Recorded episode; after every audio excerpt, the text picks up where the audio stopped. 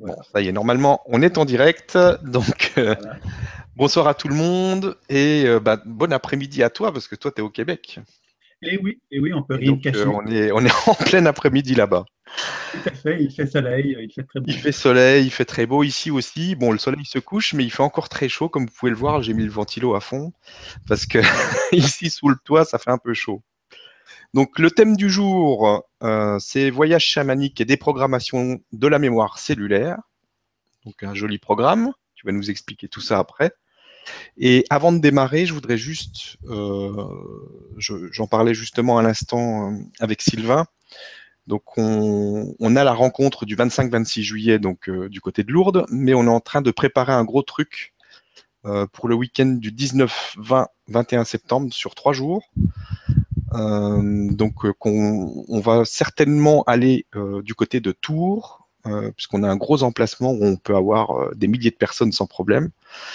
Et, et en même temps, on veut organiser des rencontres qui soient un peu partout, donc au Québec, en Suisse, en Belgique, dans d'autres grandes villes en France, n'importe où. Donc, la semaine prochaine, on vous donnera les indications euh, si vous êtes intéressé pour organiser une, rencontre près de chez vous, euh, qui soit en même temps couplée avec toutes les rencontres ensemble. On va faire un espèce de multiplex euh, comme à la télé. On va, vraiment essayer de participer, de, de sentir l'énergie de tous les groupes un peu partout dans le monde et ça va être super sympa. Donc on en reparlera la semaine prochaine, mais je vous l'annonce déjà. Euh, ne faites rien pour l'instant, m'envoyez pas de mail tout de suite, s'il vous plaît. on va préparer, on va organiser ça. On va vous, donner des formulaires à remplir pour, euh, euh, pour, proposer vos lieux. Voilà. Mais bon, maintenant, revenons-en à nos moutons. Voyage chamanique et déprogrammation de la mémoire cellulaire. Bah écoute, je te laisse la, la main et puis c'est pour toi, vas-y, c'est parti Sylvain. Je te remercie, je te remercie Stéphane. Alors, ben, bonjour et, euh, et bonsoir à chacun d'entre vous, selon l'endroit où vous vous trouvez présentement. Alors, mon nom est Sylvain Bélanger, donc j'ai déjà fait les petites euh, conférences avec euh, Stéphane. Et puis justement, bon, euh, ce sujet-là m'est venu parce que c'est un sujet que je crois qui est quand même, qui m'a longtemps, longtemps, j'ai longtemps réfléchi sur euh, ce que j'avais vécu il y a plusieurs années quand j'ai commencé avec un, guérisseur du nom de Ron Young. Il y avait une vingtaine de 25 ans maintenant à peu près. Quand j'ai commencé cette formation-là, j'ai été en contact avec ce qu'il appelait des entités. Et euh, ne, ne, partez pas en peur, ce ne sera pas le sujet du jour, mais j'aime bien aborder ce sujet-là parce que c'est un sujet qui fait énormément peur souvent aux gens. Et moi-même, quand j'ai vécu ça il y a plusieurs années, j'avais quand même une certaine appréhension parce que moi, j'avais une formation en psychothérapie corporelle que je suivais. Et là, une amie à moi me dit Écoute, je vais venir un guérisseur des États-Unis euh, qui a une formation avec plusieurs chamans, etc. Et je pense que tu vas aimer ça. Donc, euh, j'ai dit tout de suite Oui, je veux y aller parce que ça m'intéressait depuis très longtemps. Et quand je me suis retrouvé dans cette formation-là, je n'avais aucune préparation. Je ne m'étais pas dit qu'est-ce qui allait se passer. J'étais simplement ouvert.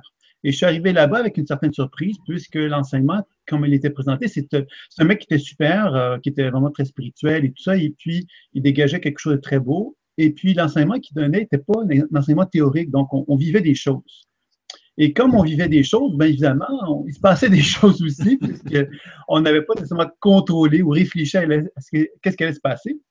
Et puis moi, à un moment je me retrouvais, donc il y avait plusieurs personnes, et il y avait des gens dans la salle, alors qu'on était dans une méditation très calme, qui, par, par moment, se mettaient donc à crier ou à vivre des états émotionnels particuliers. Alors que tout le monde était très calme, ces personnes-là, plus particulièrement, avaient des, comme des réactions émotionnelles que je ne comprenais pas très bien. Là, le guérisseur arrivait très calmement, il nous disait que c'était qu'il y avait une entité, que parce que justement le travail de groupe se faisait et qu'à travers justement ce travail de groupe-là, il y avait donc euh, l'actualisation, un peu comme si l'entité en quelque part me fait tout se cacher. Donc, elle sortait du corps de la personne et elle se manifestait. Et là, il y avait donc des réactions assez fortes qui en résultaient. Et puis donc, euh, je m'étais dit, oh, OK, dans quoi je me suis embarqué? Je me, demandais un petit peu, euh, je trouvais ça un peu étrange en fait, et je ne comprenais pas très bien. Et puis à un moment donné, moi, je lui ai exprimé, j'avais un certain inconfort, j'avais un certain malaise intérieurement, euh, pas par rapport à ça, mais plutôt par rapport à ma vie. Et lui m'a répondu, il dit, je vais, on va travailler là-dessus, tu as une entité en toi. Alors moi, ça la face m'a tombé à ce moment-là, le visage m'est tombé parce que je me suis dit, ah bon, ah bon je venais de voir toutes ces personnes qui venaient de se... c'est ça. Alors je me demandais qu'est-ce qui allait se passer. Alors finalement, ça, ça s'est fait avec, avec, finesse parce que tout au long de la forme de, de l'enseignement, on n'a plus entendu parler de moi. Je me suis mis dans un coin, je me suis caché. Et puis, euh, le guérisseur n'en parlait plus non plus. Et puis, à la toute fin, euh, dernière méditation qui avait lieu, euh, alors, qu'il annonçait que ça allait, qu'on allait terminer. Donc, je m'étais dit, bon, ben voilà, j'ai réussi à, ce que ça, ne se manifeste pas. J'avais une appréhension. Et puis, dans cette méditation-là, justement, je me rappelle, c'est une méditation avec laquelle on faisait venir l'énergie de la Vierge Marie parce qu'il y avait effectivement une connotation religieuse beaucoup dans cet enseignement-là, quoique, même, s'il y avait énormément d'éléments intéressants, cet aspect-là aussi me gênait, parce que je suis un Québécois et ceux qui ne le savent pas, je pense qu'en France aussi, de toute façon, la religion est quelque chose qui a, traumatisé certaines générations, les générations de mes parents, entre autres. Alors, quand nous, on est un petit peu comme réverbatif par rapport à tout ça. Et donc, il y avait tout ce travail-là qui s'effectuait. Et puis, à un moment donné, je tenais la main des gens autour de, qui étaient en, était en cercle, et je tenais la main des gens qui étaient autour de moi. Et puis, à un moment donné, j'ai senti une énorme pression euh, dans ma main.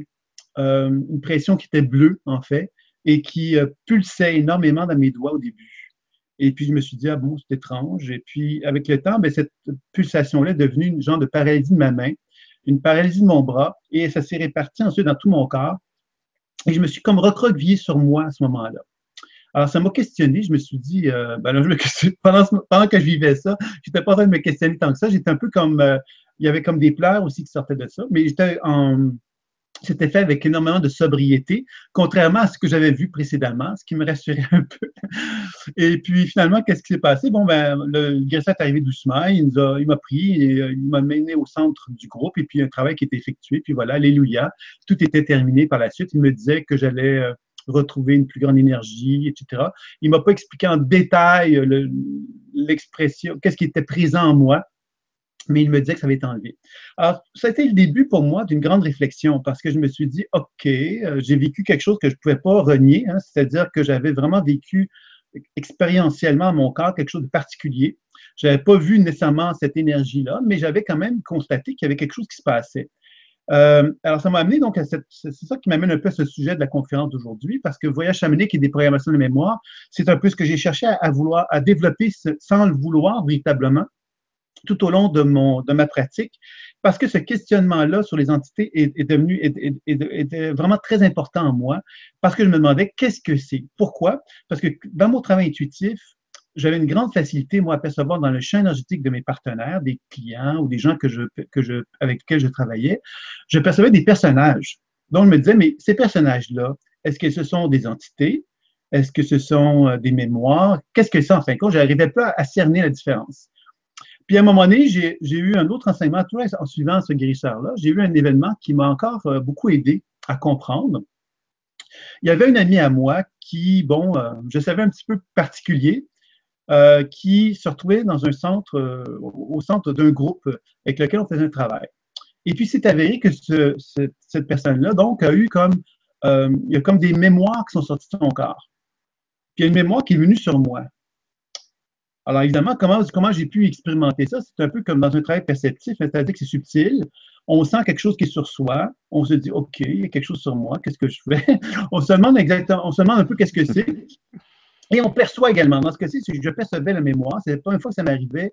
Et j'avais une amie à moi qui était à côté de moi qui avait aussi le même phénomène, qui vivait aussi un peu l'expérience similaire. Mais on avait deux énergies différentes. Moi, ce que j'avais, c'était une prostituée. Donc, évidemment, bon, prostituée, euh, c'était sur moi. Bon, bon, est-ce que je me laisse faire? Alors, évidemment, j'en ai profité un peu, mais j'ai pas été, j'ai pas, blague. Mais en fin de compte, c'était ça quand même qui était mon premier contact avec une mémoire de façon plus, plus personnelle. Donc, j'ai constaté quelque part que cette mémoire-là, effectivement, elle avait une autonomie. C'est-à-dire que la personne qui était au centre du groupe était très calme. Elle, vivait, je ne sais pas ce qu'elle vivait, mais elle était dans un état de calme, elle avait les yeux fermés. Chaque individu, bon, faisait une lecture. Puis moi, j'avais cette mémoire-là qui avait une autonomie, c'est-à-dire qu'elle existait indépendamment de la personne qui se trouvait au centre du groupe. Et finalement, bon, à mon avis, le guérisseur, ça, c'était un, des moments importants aussi, qui m'a dit euh, Sylvain, est-ce que ça va? Alors, ah, c'était moi, ça, Sylvain. Mais pourquoi il me demande ça à moi alors qu'on était plusieurs dans la salle? Qu'est-ce qui se passe? Ah, finalement, ben oui. qu'est-ce que j'ai fait? Qu'est-ce que j'ai fait? Et puis finalement, là, il me dit, ben voilà, euh, je pense que tu as quelque chose avec toi, euh, que tu te sens à l'aise avec ça, est-ce que tu te sens capable de gérer ça? Je dis, oui, il n'y a pas de problème, tu une prostituée, moi, pas de problème. non. Et, finalement, bon, euh, ça, s'est avéré que par la suite, bon, il, m'a, on a fait le travail donc de, de, libérer cette personne de ses mémoires-là. Mais c'était un moment intéressant parce que je me suis dit, j'ai vécu quelque chose qui était de l'ordre de l'imaginaire parce que j'aurais très bien pu me dire, bon, j'imagine des trucs. Mais là, j'avais vraiment une perception qui était là, j'avais une interaction, j'arrivais à comprendre le sens, la raison d'être de cette mémoire-là avec mon partenaire. Et en plus, il y avait le guérisseur qui voyait aussi cette mémoire-là sur moi. Donc, on avait, j'avais été chercher une confirmation de quelque chose qui était fort à ce moment-là pour moi, puisque ça me disait, OK, il y a quelque chose qui se passe là. J'avais toujours pas compris tout à fait ce que c'était que les entités, mais on, progressait ainsi, de cette façon-là. Et puis bon, à, partir du moment euh, que j'ai eu cette expérience-là, je me suis comme assagi un peu, je me suis comme calmé un peu par rapport à la peur que je pouvais avoir face aux, entités. Mais la vie est bien faite. Après la formation avec Ron, je me suis retrouvé donc euh, à faire des interventions, à faire des, donc des, lectures intuitives sur les gens. Et puis, il s'est avéré à plusieurs reprises qu'ils étaient en, possédés, possédés d'entités. Alors, ça aussi, c'est comme un phénomène qui m'a interagi, des, gens qui avaient des problèmes psychiatriques, qui ont donc suivis par des psychiatres, euh, des psychiatres qui ont, donc qui ont collaboré avec moi pendant un certain temps pour travailler sur ces personnes-là. J'ai eu des gens, évidemment, qui étaient donc plus euh, qui n'arrivaient plus à fonctionner leur vie, qui ne savaient plus où se diriger, qui venaient vers moi pour travailler euh, avec ces personnes-là. Donc, ça a été un, une école d'apprentissage, euh, finalement, où j'avais pas d'expérience comme telle, j'avais des acquis, mais j'avais toujours pas compris comment travailler avec ces mémoires-là parce que on me l'avait enseigné d'une façon un peu expérientielle, mais c'est un peu comme euh, dire, bon, ben, on enlève l'entité, OK, tu fermes les yeux, euh, tu, imagines à quelque part que tu prends l'entité, puis tu l'amènes, puis tu l'envoies vers le ciel. C'est un peu ça ce que j'avais compris de la technique qui m'avait enseignée. comme je disais, c'était un travail qui était plus expérientiel, qui nous était donné avec ce guérisseur-là. Donc, j'avais pas euh, de méthode comme telle. Alors, quand je me suis retrouvé avec ces personnes-là, j'ai donc eu la chance de constater, euh, de mieux comprendre ces phénomènes-là. Et ça m'a amené effectivement à mieux comprendre ce qui, était la mémoire, puis mieux comprendre aussi la notion du voyage chamanique, donc, que je vais aussi vous présenter un petit peu plus tard. Donc, je vais vous relater peut-être un, une histoire de cas d'une personne, d'une situation qui m'a quand même, euh, qui m'a amené à, peut-être mieux comprendre ce que c'était que, les entités. Euh, c'était un, enfant qui avait 12 ans à peu près. Euh, c'est sa mère qui m'a contacté, qui m'a dit Écoute, Sylvain, euh, j'ai un enfant qui expérimente un phénomène de poltergeist. Je ne sais pas si ça vous dit quelque chose de poltergeist, mais c'est un enfant est devant la télévision, il regarde la télévision très calmement, puis tout à coup, la télévision explose. Alors, évidemment, la mère se pose des questions. Bon, elle change la télévision et de nouveau, le phénomène se reproduit. Euh, donc, après deux fois, ben là, on se dit, ben, il y a peut-être quelque chose qui se passe. Donc, cette dame-là était voir un médium qui lui avait dit des choses assez horribles. Elle lui, avait dit, écoute, euh, ton fils euh, a énormément de violence en lui et si tu fais pas attention, il va te tuer, il, va arriver à, te tuer. C'était un truc comme ça qu'il avait raconté. Alors moi, j'avais trouvé ça un peu. ouais, j'avais trouvé ça. Alors évidemment, le médium avait des solutions. Hein. Il faut quand même comprendre. Les solutions, c'était bon, ben, si vous venez me voir, en moyennant un certain coût, ben, je pourrais vous libérer hein, de ça. Hum. Ah oui, ça c'était le, c'est ce que je, des fois j'ai un petit peu d'appréhension quand euh, parce que moi j'ai été souvent reconnu comme médium pendant très longtemps, puis j'ai toujours eu une certaine appréhension par rapport à ce type de, discours, euh, puisqu'on enlève un peu de la responsabilité à notre partenaire, soit à notre client, hein, en lui disant ben oui, je vais tout enlever ça, moi donne-moi de l'argent, je vais t'enlever ça, puis tu n'auras pas de problème, tu n'as pas à faire aucune démarche. Euh, donc, quand, j'ai, quand cette personne m'a raconté tout ça, je lui ai dit, écoute, moi, je vais te faire, comme elle était à, distance, elle était très loin, elle ne pouvait pas se présenter chez moi, donc je lui ai dit, je vais te faire à distance une, une évaluation de ça, puis je vais te dire qu'est-ce qui, qu'est-ce qui se passe. Alors, je me suis mis en relation avec, euh, avec l'enfant en question, puis évidemment, ce que j'ai perçu de l'enfant, c'est qu'il y avait énormément de colère qui était en lui, refoulée. C'est la première chose que, que j'ai observée. Après ça, j'ai commencé donc à faire une évaluation des mémoires qui animaient le champ énergétique de, mon, de, de, mon, de l'enfant. Donc, il y avait des mémoires de colère, mais il y avait aussi une mémoire d'autre vie d'une personne qui s'était suicidée. Alors, évidemment, j'ai interagi un petit peu avec cette mémoire-là pour mieux comprendre pourquoi ça s'était produit. Et là, je vois une situation où la mémoire en question se bat en KPDP avec euh, un autre, un autre homme devant une femme. euh, comme c'est un combat pour une femme, évidemment, comme ça se produit encore très fréquemment aujourd'hui. Hein, c'est classique. Et là, finalement, la situation, c'est que le, mec euh, se fait donc ridiculiser devant la bien-aimée. Ça aussi, ça arrive quelquefois aussi. Alors, euh, en fait, quand tout ça reproduit, hein, on est toujours dans des, dans des, cycles. Et puis finalement, la situation fait que l'individu humilié devant la femme qu'il aimait euh, n'est pas tué, donc il est seulement humilié. Et devant cette humiliation-là, il ne voit plus de sens à sa vie, donc il décide de se tuer pour justement donc en faire en, finir avec sa douleur sa souffrance.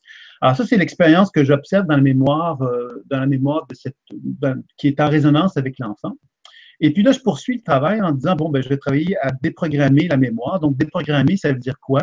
Ça veut dire donc de donner à la mémoire parce que la mémoire qu'est-ce que c'est? Une mémoire Souvent c'est quelque chose de figé. Hein, à partir du moment qu'on est dans, l'idée que une mémoire c'est figé, ça veut donc dire qu'une mémoire ne bouge plus. C'est-à-dire que depuis que cette, mémoire-là s'est suicidée, on pourrait dire qu'elle est dans sa souffrance, dans sa douleur, et que tant et longtemps qu'elle n'est pas capable d'accéder à un autre regard sur elle-même, un autre regard émotionnel sur elle-même, elle reste figée. Donc, elle reste avec la souffrance, la douleur euh, de, l'idée du suicide, qu'il a gardé donc dans la souffrance de la raison d'être de ce suicide-là, pourquoi elle le fait, etc. Donc, on reste dans un mode de, figé qui répète constamment le même processus. Alors, en faisant le travail des programmations, ben moi, je déprogramme les mémoires qui sont en relation avec l'enfant et je cherche justement à donner cette mémoire-là tout ce qui est nécessaire pour qu'elle puisse accepter donc de quitter l'inconscient ou le champ énergétique de mon père, de l'enfant. Et quand je parviens à faire cela, il y a comme un retour d'énergie. Souvent, c'est ça qui va se passer quand on fait un travail de libération de mémoire, surtout associé à des phénomènes plus, euh, plus importants, un peu comme celui-là, on va constater que la mémoire, lorsqu'elle se libère, elle va permettre à l'enfant de se réapproprier quelque chose qu'il n'avait plus. C'est-à-dire que l'enfant a une, a une puissance qui est en lui, qui ne, qui ne peut pas accéder justement parce que cette mémoire est en résonance avec lui. Comme s'il y avait une souffrance qui était commune, et cette souffrance commune fait que l'enfant ne peut pas justement être autre chose que cette résonance qu'il a avec cette mémoire-là. Je ne sais pas si c'est clair, ça va? Pour toi, c'est clair, Stéphane, au moins. C'est bon. J'espère pour les autres aussi. Alors, donc, finalement, qu'est-ce qui s'est passé? C'est qu'en libérant la mémoire, j'ai donc un retour d'énergie. Là, j'observe une autre nouvelle scène qui, qui apparaît. Cette scène-là, c'est l'enfant que je vois dominé par un homme. Un homme, euh, évidemment, qui est un adulte, qui est fort, qui est puissant et qui aime bien le montrer, qui montre à cet enfant-là, je suis le plus fort, je suis meilleur que toi, etc. Et il y a la mère, une femme qui est toujours présente, qui est donc la mère de l'enfant, qui observe la situation et qui finalement ne défend pas l'enfant. C'est-à-dire que l'homme en question humilie l'enfant devant la femme et évidemment l'enfant se trouve dans une position de grande colère parce qu'à quelque part, il se dit, mais merde, Hein, je, me sens dans une, sans défense dans cette situation-là. Alors moi, ce que je vois là-dedans, c'est que je vois que l'enfant développe une énorme colère en lui parce que justement, il aura envie un jour de pouvoir battre cet homme-là, de pouvoir le battre devant sa mère plus particulièrement, pour lui montrer justement qu'il est donc capable de, manifester une certaine puissance, une certaine force. Alors évidemment, toute cette situation-là, quelque part, m'amène, moi, à comprendre qu'il y a un plan d'action qui en résulte. Le plan d'action, c'est de mettre en évidence que la mère doit devenir consciente que euh, probablement que dans son entourage de cet enfant-là, il y a donc un individu, un homme, qui pourrait être le mari de cette femme-là, je ne sais pas, et qui aurait donc une tendance à humilier l'enfant en manifestant sa puissance, sa force. Donc, j'appelle la dame en question. Là, je ne sais pas si je suis dans le juste. Je ne suis simplement, j'arrive avec une hypothèse en ayant fait un travail à distance. Je prends le temps d'appeler la dame pour lui faire part de ce que j'ai vécu, de ce que j'ai expérimenté. Et là, je lui explique la situation et elle se met à rire en me disant son compagnon, qui n'est pas son, le mari ou le père de l'enfant, mais le compagnon avec lequel elle se trouve, a effectivement tendance à constamment chercher à humilier l'enfant.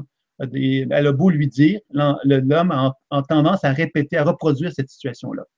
Donc, évidemment, moi, ce que je lui conseille, c'est donc évidemment de, lui faire part de, de, la situation parce que j'ai l'impression que le fait que cet enfant-là souffre de ça, ça le met en résonance. C'est un peu comme si, inconsciemment, il était incapable de se défendre devant cet homme-là. Et comme il n'est pas capable de se défendre devant cet homme-là, c'est un peu comme s'il résonnait avec des mémoires qui étaient de même couleur que la sienne, des couleurs d'impuissance, dans lesquelles il y a un vécu similaire.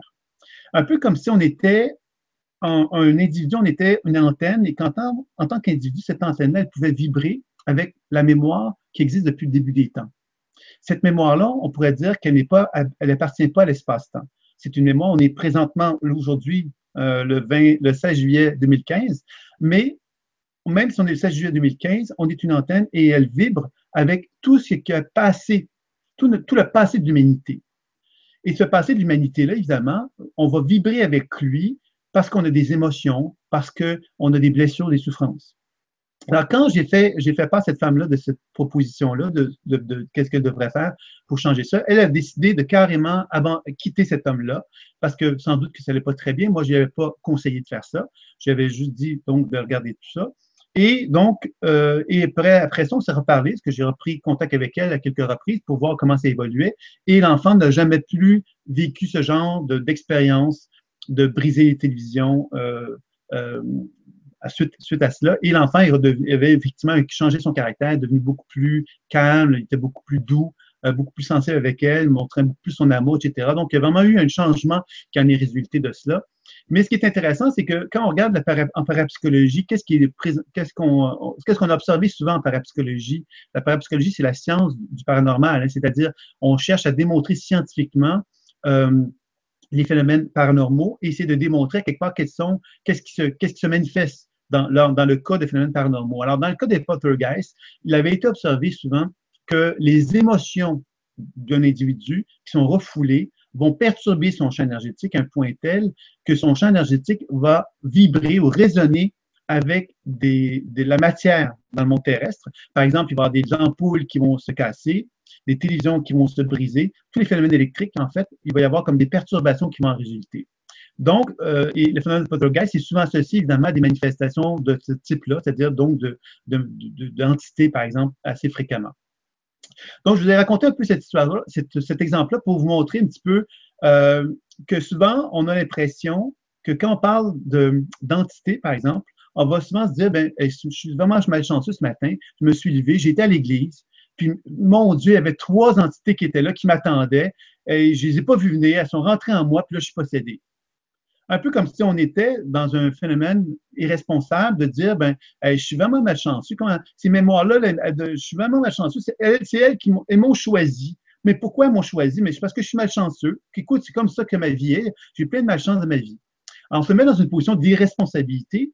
Et souvent, cette irresponsabilité-là va nous amener à se dire, bon, ben, je suis, je suis pris avec une entité, donc le seul moyen de m'en libérer, c'est d'aller voir un médium qui va me libérer de l'entité en question, un peu comme ça, on allait voir un médecin qui va nous libérer d'un virus, qui va nous libérer de, de tels problèmes de santé, etc.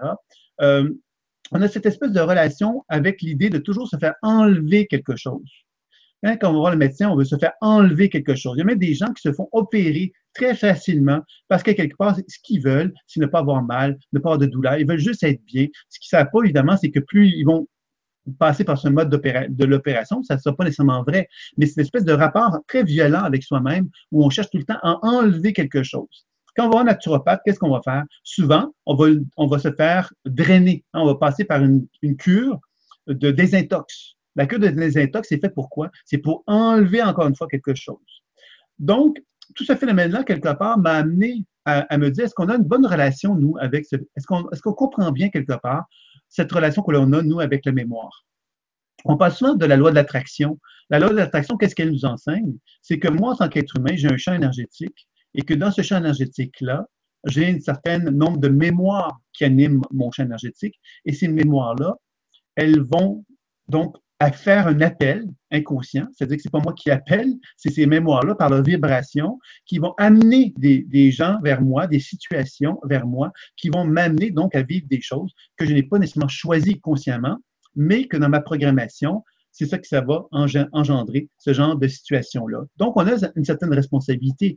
Donc, quand on parle donc de phénomènes d'identité, on doit bien comprendre qu'il y a des résonances qu'on effectue avec des mémoires d'autres vies, et ces résonances-là, vont nous amener justement à comprendre qu'on a un rôle à jouer par rapport à ces, mémoires-là. Même si est, tout ce phénomène-là se fait à un niveau inconscient, il y a quand même un phénomène qui, euh, qui, nous relie à une certaine responsabilité, tout comme dans l'exemple que je vous ai donné avec cet enfant qui avait un phénomène de poltergeist, qui pourrait donc se dire, ben, je suis malchanceux, sa mère a pu dire elle, est malchanceuse, son enfant est possédé de quelque chose. Et quand on commence à comprendre évidemment la raison d'être de ce phénomène-là, on comprend qu'il y avait donc une cause, une raison d'être à cela. Et cette raison d'être-là n'est pas ésotérique, à la limite, n'est pas nécessairement quelque chose d'associé à un, pouvoir magique qui va devoir finalement travailler sur cette mémoire-là pour la libérer, mais de simplement devenir conscient que dans le monde terrestre, souvent, il y a des causes associées à cela, dans, ce phénomène-là. Je pourrais vous donner beaucoup d'exemples concernant des phénomènes de, possession que j'ai expérimentés qui confirment un peu ce que je vous donne comme idée. Mais l'idée n'est pas, c'était simplement de vous présenter ça pour vous faire comprendre peut-être justement que, que la mémoire est animée par deux grands principes. Il y a donc la mémoire limitative. Alors, la mémoire limitative, c'est la mémoire qui se répète constamment. Alors, moi, quand je regarde un champ énergétique d'une personne, je constate que l'individu peut manifester une certaine énergie, un certain calme, une certaine tranquillité, par exemple, et peut avoir dans son champ énergétique des mémoires complètement différentes de, ce qu'elle représente dans sa manifestation terrestre. Ces mémoires-là, quelque part, sont des énergies qu'on apprend plus ou moins bien à gérer. Et ces mémoires-là, quelque part, comme on a de la difficulté à les gérer, ben, elles deviennent effectivement, elles prennent de plus en plus d'importance, de plus en plus de place. Et d'où viennent ces mémoires-là? Alors, je vais peut-être vous présenter. Euh, donc, ça, c'est les mémoires finalement qui sont vraiment, euh, qu'on pourrait dire, limitatives, hein, qui se figent dans l'espace. Je vais vous parler aussi des mémoires expansives, qui sont des mémoires évolutives, évidemment, que, que, je vais vous présenter dans un deuxième temps, si vous voulez bien. Donc, je vais vous présenter un peu euh, dans un voyage chamanique, qu'est-ce qu'on peut aller découvrir dans ce monde de la mémoire-là? Et ça va nous permettre donc d'avoir une vision peut-être plus globale, justement, de toutes les possibilités, euh, de toutes les possibilités de soins qu'on peut se donner à soi-même, mais aussi de devenir conscient quelque part de ce qui anime notre être également. Alors, le premier, le premier voyage que l'on peut faire, c'est le voyage qu'on pourrait dire le voyage physique, le voyage énergétique. Hein, c'est-à-dire que dans mon champ énergétique, j'émane une certaine une certaine énergie. Euh, les cellules de mon corps produisent une certaine énergie. Et que quand je regarde le champ énergétique d'une personne, je vais donc observer les organes qui vont émettre une certaine énergie. Moi, ce que j'ai compris à un moment donné, c'est que l'énergie, elle est programmée par quelque chose. C'est par des intentions, par des émotions, par des pensées.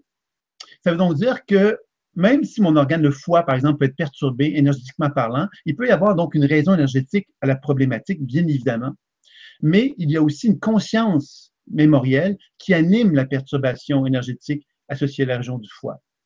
Ça veut donc dire justement que quand on regarde la santé, encore une fois, on n'est pas, juste malchanceux parce qu'on a un problème du foie. Cette malchance-là, quelque part, elle a été provoquée par un processus énergétique, mais un processus psychologique qui s'est développé tout autour de l'organe en question. Et que quand on commence à comprendre cela, on commence justement à devenir conscient qu'on a une certaine responsabilité par rapport à ça et qu'on peut, et responsabilité ne signifie pas culpabilité. Hein. Responsabilité signifie simplement de devenir conscient que ces phénomènes-là existent et que si j'ai des perturbations dans mon champ énergétique au niveau de ma santé, ben quelque part, c'est pas étranger à qu'est-ce que je suis, tout simplement. Et que si je prends simplement conscience à devenir attentif à ça, ben, je vais donc apprendre à découvrir que mon corps me parle. Mon corps me parle à travers des manifestations physiques, des manifestations énergétiques, et que si mon corps me passe, parce qu'il a le désir de me communiquer quelque chose. Et qu'est-ce qu'il a le souhait de me communiquer? Souvent, ces perturbations énergétiques, par exemple au niveau du foie qui se manifestent, sont en relation avec une difficulté que l'on a, nous, à gérer notre énergie vitale. Alors, notre énergie vitale, elle, fonctionne comment? Ben, on est une antenne, comme je disais tout à l'heure, et mes pieds touchent le sol. Mes pieds touchent le sol et reçoivent de l'énergie tellurique de la Terre. Cette énergie tellurique de la Terre va circuler à travers mon corps, me permettant donc de développer une vitalité, de développer une santé. Cette santé-là va faire qu'à un moment donné, je vais me sentir suffisamment solide sur mes deux jambes pour devenir un attracteur. Un attracteur qui va faire venir à lui l'énergie cosmique l'énergie cosmique provenant du Soleil, des planètes, qui vont descendre sous une forme de lumière blanche dans mon corps et que mon corps va absorber par les cellules cette lumière-là pour l'intégrer en lui tout, doucement par la suite. Donc, progressivement, la santé est une conséquence de cette capacité que j'ai de recevoir l'énergie tellurique et celle du ciel. Et si ces deux énergies circulent en moi adéquatement, je suis en santé. Maintenant, qu'est-ce qui va faire que ces deux énergies-là ne vont pas circuler adéquatement? Souvent, c'est parce que j'ai dans ma conscience mémorielle des émotions. Hein. Par exemple, euh, je peux avoir très peur de toucher le sol parce que en tant qu'enfant, on m'a tellement dit que tout ce que je faisais était relié à des gaffes que j'ai appris donc à, me déconnecter du sol. Donc, l'énergie circule moins bien dans mes jambes, tout simplement parce que j'ai une conscience, je suis convaincu que je ne que, mérite pas de toucher le sol parce qu'à chaque fois, je fais des gaffes. Donc, vous comprenez ici que euh, quand on fait un voyage chamanique à l'intérieur de son propre corps, dans sa propre circulation énergétique, dans son propre corps physique, on constate justement qu'il y a donc des mémoires qui sont là, qui vont euh, nous figer dans le temps. C'est-à-dire que si j'ai vécu à l'âge de 8 ans ce sentiment que je ne valais rien, que je n'avais pas le droit de toucher le sol, bien inévitablement, aujourd'hui, j'ai une cinquantaine d'années, bien évidemment, cet, âge que j'ai aujourd'hui, à quelque part, il est possible que ces mémoires-là ont un impact encore sur moi. Ce qui est intéressant et ce qu'il faut vraiment se rappeler, c'est qu'on a souvent tendance à parler du karma. Euh, la science avec la physique quantique qui se développe actuellement a mis en évidence de plus en plus, hein, met en évidence de plus en plus que le, les gènes, ce qu'on pensait être quelque chose de figé, hein, les gènes, tout le matériel génétique qui sont en nous, on a longtemps pensé que c'était quelque chose qui était associé à quelque chose qui ne bougeait pas. Et là, on commence à découvrir que non seulement ça bouge, mais que l'intention, la pensée, nos émotions ont une influence sur ce matériel génétique-là. Ça veut donc dire que ce qu'on croyait qui était figé est quelque chose qui bouge. Et ça bouge parce que justement, on est capable, par la pensée, d'avoir des interactions avec nos cellules. Et parce qu'on interagit avec nos cellules, on est capable donc de modifier ce code génétique-là et donc de favoriser euh, des processus de guérison possiblement. Alors, c'est intéressant quelque part de comprendre tout ça, c'est que dans notre champ énergétique, on a peut-être la capacité de faire des grands voyages et ces grands voyages-là nous permettent donc de pouvoir justement se libérer euh, de la mémoire qui anime cette énergie vitale afin que l'énergie vitale soit de plus en plus pure et de plus en plus capable de circuler adéquatement à travers soi. Donc, c'est quelque chose qui peut être assez intéressant, évidemment, de pouvoir de, simplement envisager la chose. Et on pourrait évidemment euh, se dire, mais comment pourrait-on faire cela, hein, que de pouvoir interagir avec ce corps-là? Ben, je pense qu'à travers les conférences, euh, des vibra-conférences, il y a eu quand même plusieurs présentations de types d'enseignements qui pourraient le faire. J'en propose un, moi, qui est en train de démarche intuitive, de déprogrammation de soins. Mais il y a plusieurs voies, plusieurs chemins, c'est-à-dire de faire confiance à notre capacité de fermer les yeux et de simplement porter notre attention à l'intérieur de soi et de commencer simplement à reconnaître qu'en fermant les yeux, on peut voir des images, des sensations et des mots qui vont nous enseigner des choses si on est simplement attentif à ce qui se passe à l'intérieur de soi. Donc, ça peut être un début, tout simplement, et je vais peut-être y revenir pour euh, aller plus, plus loin sur comment on pourrait arriver à développer tout cela. Donc, si on voyage, euh, on poursuit le voyage. Là, on vient de voir le champ énergétique la circulation au niveau des organes, etc. Si on continue le voyage, on découvre que, puis on est un petit peu abordé euh, avec l'aspect énergétique, on découvre que notre histoire personnelle, notre histoire personnelle, c'est que depuis la conception de, de moi-même par mes parents jusqu'à aujourd'hui, j'ai une histoire personnelle. Cette histoire personnelle-là, dans mon propre champ énergétique, j'accumule des informations. Pourquoi j'accumule des informations? C'est-à-dire qu'à chaque fois que je vis un traumatisme, à chaque fois que je vis une émotion, que je vis mal, à chaque fois quelque part que je refuse quelque chose qui est en moi, je crée une forme de dissociation. La dissociation, qu'est-ce que c'est? C'est un peu comme si j'avais de l'énergie en moi, par exemple, qui était ici, et je la voulais pas parce qu'elle était reliée à de la, douleur et de la souffrance. Donc, ce que je faisais, je la prenais et je la mettais à l'extérieur de moi en lui disant, je ne veux plus jamais que tu reviennes. Va de rétro, Satana un peu comme si on se disait, je ne veux plus que cette énergie-là soit présente. Alors évidemment, tout ça se fait une voie inconscient. On n'est pas conscient de cela. Sauf que quand j'observe le champ énergétique, que ce soit le mien, que ce soit celui de Stéphane ou de n'importe qui, on va observer effectivement qu'il y a des mémoires qui animent le champ énergétique. Ces mémoires-là sont souvent des expériences douloureuses qu'on a mis de côté, à un niveau conscient ou inconscient. Et ces expériences douloureuses-là appartiennent à notre histoire personnelle et évidemment, plus on est en harmonie avec notre histoire personnelle, avec nos expériences de vie, moins on va, on va observer un champ énergétique perturbé. On va observer effectivement que des mémoires peuvent être présentes, mais ces mémoires-là vont collaborer avec nous. Elles vont devenir des ressources, elles vont devenir des aides. Plus on est en conflit avec soi-même, plus ces mémoires-là vont devenir effectivement des énergies de perturbation qui vont bouffer de l'énergie vitale et qui vont effectivement nous amener à développer des mauvaises habitudes psychologiques aussi, parce que justement, on ne sera pas capable de pouvoir accéder à, notre réel potentiel. Notre réel potentiel, ça serait peut-être bien d'en parler un peu. Euh, je voulais parler des mémoires limitatives, qui sont des mémoires qui sont figées, qui sont reliées donc à des histoires du passé souvent et qui ne bougent pas, parce que ces mémoires-là, on, développe une forme de conscience. C'est un peu comme si elles étaient autonomes. Et parce qu'ils sont autonomes, ben, la mémoire de, souffrance que j'ai vécue à l'âge de 8 ans, ben, elle est autonome en moi, c'est-à-dire qu'elle a la capacité d'interagir avec moi sans que j'en sois conscient au niveau de, l'aspect énergétique, au niveau physique, mais aussi au niveau de la dimension psychologique, hein, des, des interactions nerveuses que je peux avoir avec mon cerveau, par exemple. Donc, il y a l'aspect maintenant expansif également qui est très important à mettre en évidence, c'est que la mémoire, quelquefois, se manifeste à nous sous une forme évolutive. Alors, il, y a, Freud qui a émis l'idée avec euh, la psychanalyse que il y avait, on vivait des traumatismes dans notre enfance et ces traumatismes-là allaient provoquer euh, dans notre vie euh, des, des, problématiques psychologiques.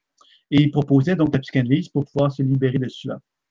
Il y a Carl Gustav Jung qui a émis l'hypothèse, qui a émis l'idée, toujours psychanalyste, qu'il n'avait pas simplement du matériel négatif, entre guillemets, dans l'inconscient, mais il y avait également des ressources créatrices. C'est-à-dire que dans notre inconscient, il y avait comme des mouvements de vie, des mouvements évolutifs, créateurs qui étaient présents également. Ça veut dire quoi? Ça veut dire que dans le champ énergétique, quand j'observe le champ énergétique d'une personne, il y a donc souvent la première chose qui va apparaître, ce sont des mémoires limitatives. Les mémoires limitatives, ce sont des mémoires figées qui se répètent, qui répètent toujours la même expérience. J'ai été triste, alors j'ai 8 ans, donc je suis triste et je le serai toute ma vie. Parce que cette mémoire-là, elle est convaincue qu'elle ne peut pas être autre chose que cela. Quand on commence à observer le potentiel évolutif, ce qu'on voit, c'est qu'il y a donc, par rapport à cette mémoire limitative-là, quelque chose qu'elle possède, cette mémoire limitative-là de tristesse, qu'on pourrait qualifier d'évolutif. C'est-à-dire que moi, si j'interviens avec cette mémoire-là je lui demande qu'est-ce que je peux faire pour t'aider? Et que je fais une action énergétique, un peu comme le travail, donc, c'est de libérer la mémoire. Libérer la mémoire, qu'est-ce que c'est? C'est de donner à la mémoire tout ce dont elle a besoin pour qu'elle puisse changer son propre regard sur elle-même. Alors, quand on effectue cela, on observe que la mémoire, par exemple, qui est de tristesse, de qui, avait, qui a l'âge de 8 ans, ben, on va lui donner tout ce qu'il faut pour qu'elle ne soit plus triste. Mais si elle n'est plus triste, qu'est-ce qu'elle va devenir? Alors, mouvement, de tambour, hein, suspense, je vous laisse languir. euh, ben, qu'est-ce qui va se passer? C'est que la mémoire va se transformer. Et si elle se transforme, elle va, elle va me faire apparaître son potentiel évolutif. C'est-à-dire que je vais découvrir que cette mémoire-là, lorsqu'elle n'est plus triste, elle est autre chose. Et elle me tend la main parce que c'est un peu comme si elle me réapproprier à ce moment-là une énergie vitale, une ressource que j'avais oubliée. Parce que je l'avais oubliée pourquoi? Mais parce que j'étais identifié complètement à l'idée Hein, que cette mémoire-là était reliée à de la souffrance et que je ne pouvais pas vivre autre chose que de la souffrance. Alors, vous vous rappelez la loi de l'attraction? La loi de l'attraction, c'est si je suis convaincu, moi, dans mon propre champ énergétique, que je que, j'ai des mémoires, je ne suis pas convaincu, mais que je suis euh, que je suis triste, ben quelque part, dans mon propre champ énergétique, ces mémoires de tristesse-là vont se cultiver, elles vont devenir de plus en plus importantes, de plus en plus renforcées aussi par ma conviction, et je vais créer une réalité, la réalité de tristesse. Si je commence à envisager la possibilité de déprogrammer cette mémoire-là en la transformant, il est donc possible que je puisse lui donner à cette mémoire-là ce qu'elle a besoin pour qu'elle se transforme et que si elle se transforme, mais elle me donne justement la voie pour arriver justement à ne plus être dans cet état de tristesse-là et accéder donc à des changements qui vont favoriser donc une transformation. Alors, tantôt, je vous parlais du matériel génétique qu'on peut transformer, mais c'est bien évident que ce genre de travail-là a peut-être des impacts sur le, sur matériel génétique. Je ne veux pas dire qu'il y en a un parce que je ne voudrais pas euh, affirmer quelque chose que je ne peux pas démontrer. Mais il est clair que actuellement dans la science, il y a des démonstrations qui laissent croire que le matériel génétique peut être modifié et que possiblement que ce genre d'action-là va avoir un impact là-dessus. Donc, ça veut donc dire que la mémoire limitative dans mon histoire personnelle, je peux la regarder en me disant ah mais je suis comme ça, puis je suis comme ça, je suis comme ça, puis me justifier, puis rester ainsi jusqu'à la fin de mes jours, ou je peux porter un regard créateur en me disant justement que ce que je vois dans ces mémoires limitatives, dans mon histoire personnelle, ce ne sont que des états. Ce ne sont que des énergies avec lesquelles je me suis identifié. Il est peut-être possible que ces mémoires-là, je puisse interagir avec elles pour me libérer de la programmation qui anime chacune d'elles. Et que si je parviens à les déprogrammer, ben peut-être que je vais finalement me libérer de ces programmations-là et ainsi accéder à des potentiels, à des potentiels évolutifs. J'ai pris beaucoup d'eau et mon, verre d'eau est, euh, euh, est, vide. Donc, on va reprendre. Tu peux en reprendre un si tu veux. Tu peux aller en chercher. Oui, ce serait, ça peut-être bien. Ça ne vous gêne pas? Ça ne vous gêne pas, non Ça sera pas très long. Ça sera pas très long. Excusez-moi.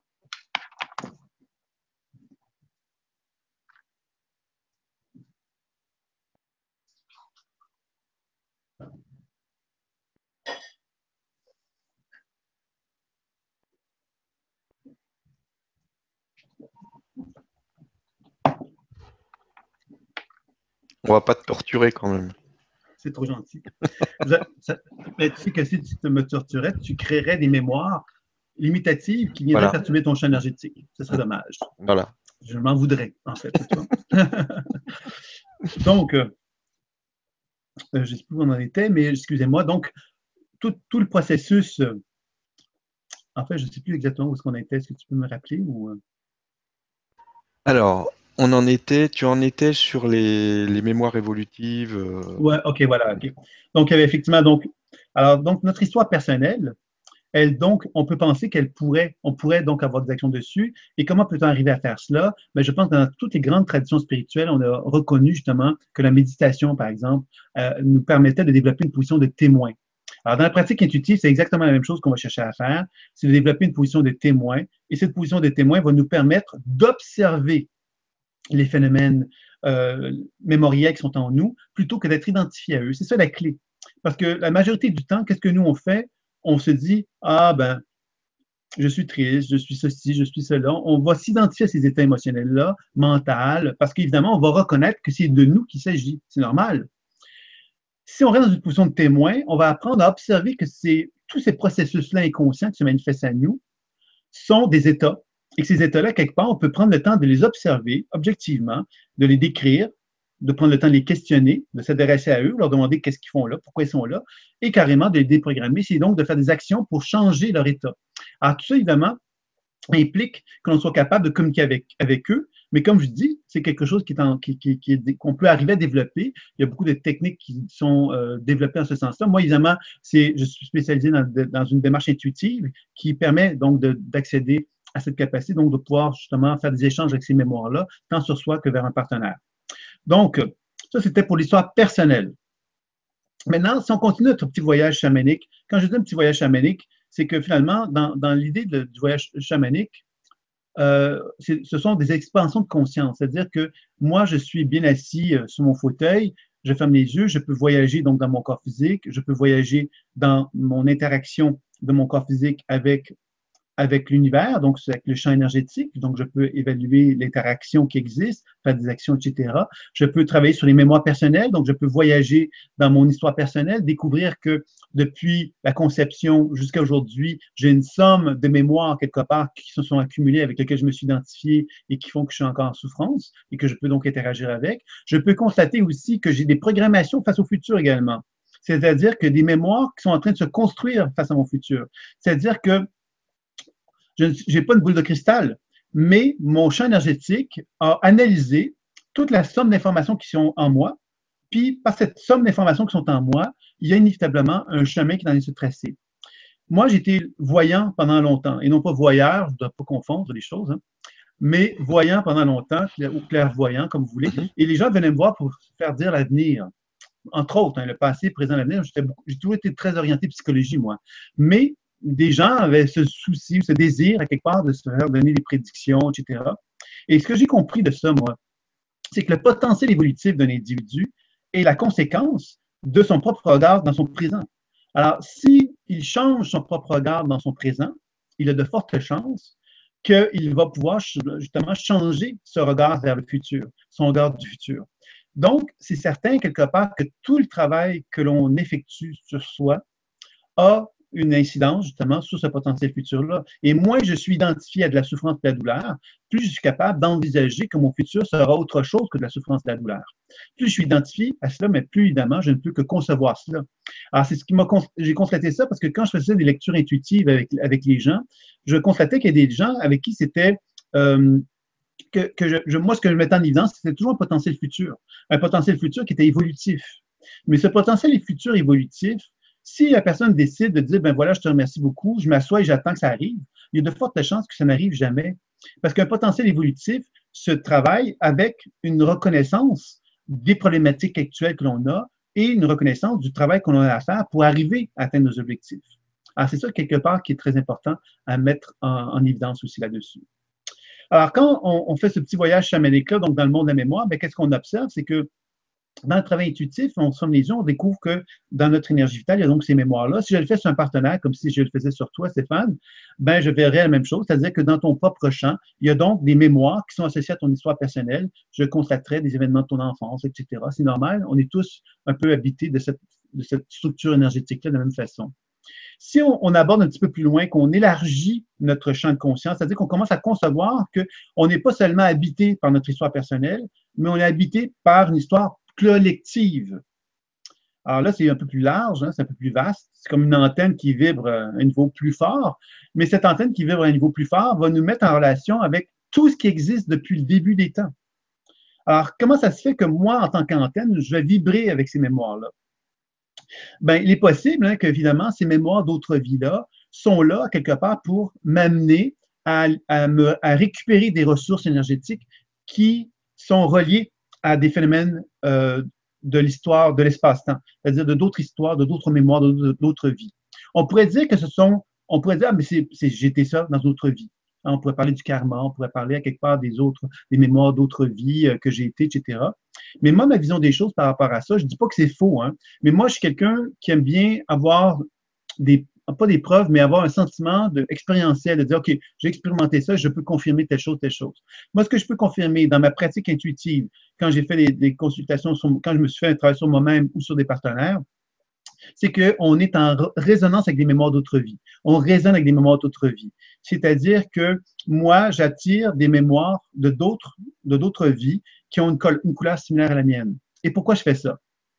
Bien, tout simplement parce que le phénomène la loi de l'univers nous, demande une chose, sois un avec toi. Sois un avec toi, c'est-à-dire que dans mon histoire personnelle, je dois faire un avec moi. Je dois me réunifier avec toutes mes, mes mémoires de mon histoire personnelle. Quand je me mets en résonance avec des mémoires d'autres vies, ces mémoires d'autres vies, qu'est-ce qu'elles font? C'est qu'elles me reflètent qui je suis. C'est-à-dire que je résonne avec des mémoires d'autres vies qui ont un matériel qui correspond à qui je suis et qui me demande, à quelque part aussi, de me réunifier à ces mémoires d'autres vies-là pour être capable de me libérer de l'histoire humaine. Et en faisant ça, qu'est-ce que je fais? Je donne à ces mémoires de l'humanité, mémoires collectives qui sont programmées, l'opportunité de se libérer également eux-mêmes. Donc, ce que je fais, c'est un double soin. C'est-à-dire, je fais un soin sur moi, je me libère de quelque chose qui ne m'appartient pas, mais en plus, ces mémoires-là de l'humanité qui étaient figées, qui étaient complètement euh, limitées, je leur donne l'opportunité de se libérer, de se dégager. Donc, ça permet effectivement de créer pourrait-on dire ça comme ceci, un genre de, tunnel, hein, un tunnel évolutif qui me, permet de me sortir de la mémoire. De la mémoire, ça veut donc dire de la mémoire qui existe depuis le début des temps. Parce qu'on est tous habités, nous, en tant qu'êtres humains, par notre histoire personnelle, bien évidemment, mais notre histoire personnelle, elle est colorée par les mémoires d'autres vies qui nous ramènent, évidemment, à des justifications de d'autres souffrances, de d'autres états émotionnels, de d'autres douleurs. Puis on pourrait se dire, ah, ben mon Dieu, c'est vrai que à, l'âge préhistorique, le pauvre mec qui s'est fait tuer par, par euh, telle, telle situation, par le mammouth qui passait là, pauvre de lui, puis là, se mettre à pleurer, puis devenir complètement figé dans ses mémoires d'autres vies-là. Alors, qu'est-ce qu'on ferait? C'est qu'on resterait simplement illusionné par la mémoire. Illusionné par la mémoire, ça veut donc dire constamment prisonnier des programmations qui nous ramènent constamment à la limitation et qui nous ramènent constamment à ce sentiment d'être un ego. Un ego, quelque part, qui n'est pas relié au ciel, qui n'est pas relié à la dimension spirituelle. Parce que la dimension spirituelle, il faut bien le comprendre, ce n'est pas notre histoire humaine. Notre histoire humaine, qu'est-ce qu'elle nous explique? Elle nous explique ce que nous avons, ce que nous avons fait depuis le début des temps jusqu'à aujourd'hui. C'est notre histoire. Mais cette histoire-là ne, ne, ne, fait pas de nous un être spirituel. Cette histoire-là nous, nous, ramène simplement à l'idée de qu'est-ce que nous avons fait en tant qu'être humain sur Terre, en ayant l'impression quelquefois, et même très souvent, que nous étions les meilleurs, que nous étions, nous n'avions pas besoin d'une certaine façon de Dieu parce que Dieu, quelque part, nous indifférait jusqu'à un certain point. Et là, je fais des grandes caricatures en disant cela. Ce qui veut donc dire qu'effectivement, quand on commence à regarder ce, monde des mémoires d'autres vies, on constate effectivement que dans cet univers-là, il y a, euh, je vais donc vous parler un petit peu de, ce qu'on appelle souvent l'astral, hein, le, le, bas, le haut astral. J'espère que je vais perdre personne en vous expliquant ça, mais je pense que tout le monde connaît un peu ces notions-là. Souvent, on me dit, ah, ben, il y a des bonnes entités puis des mauvaises entités. Il y a des bonnes mémoires, des mauvaises mémoires.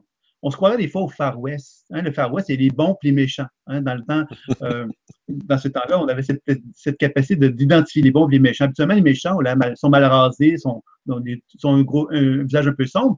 Les gentils, mais ils sont blonds, avec des yeux bleus. je suis désolé, Stéphane, mais. Ah, j'ai ont... vraiment pas de bol.